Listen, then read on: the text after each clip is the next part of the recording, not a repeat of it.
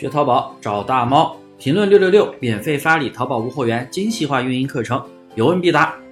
做淘宝无货源，什么是数据逻辑分析选品？上节课呢，我讲到了时效性逻辑，学了之后呢，可以让你知道什么时机该上什么样的产品。这节课呢，就教你数据逻辑分析选品。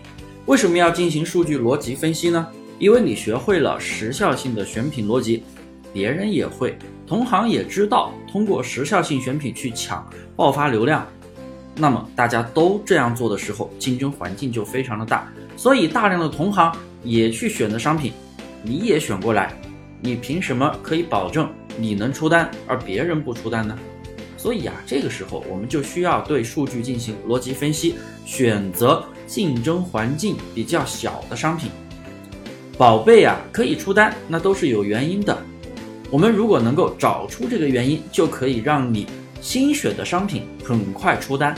记住，选品并不是选大爆款，不是说销量越高，这样的产品选过来越好，不是这样子。这不是数据分析。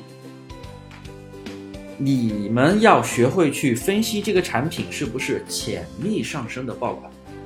注意，我说了一个词：潜力款。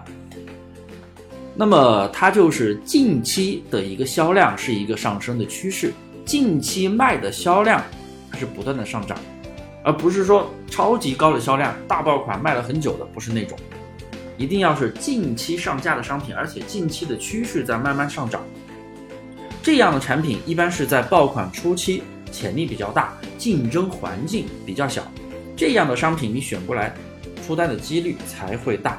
所以呢，我们通过时效性逻辑选出来的宝贝，还要进行数据分析，这个产品是否是一个潜力款，销量是否是螺旋上升。我们淘差价课程的选品方法就是这么选的。那么对于选品，你还迷茫吗？两个逻辑，你学会了没有？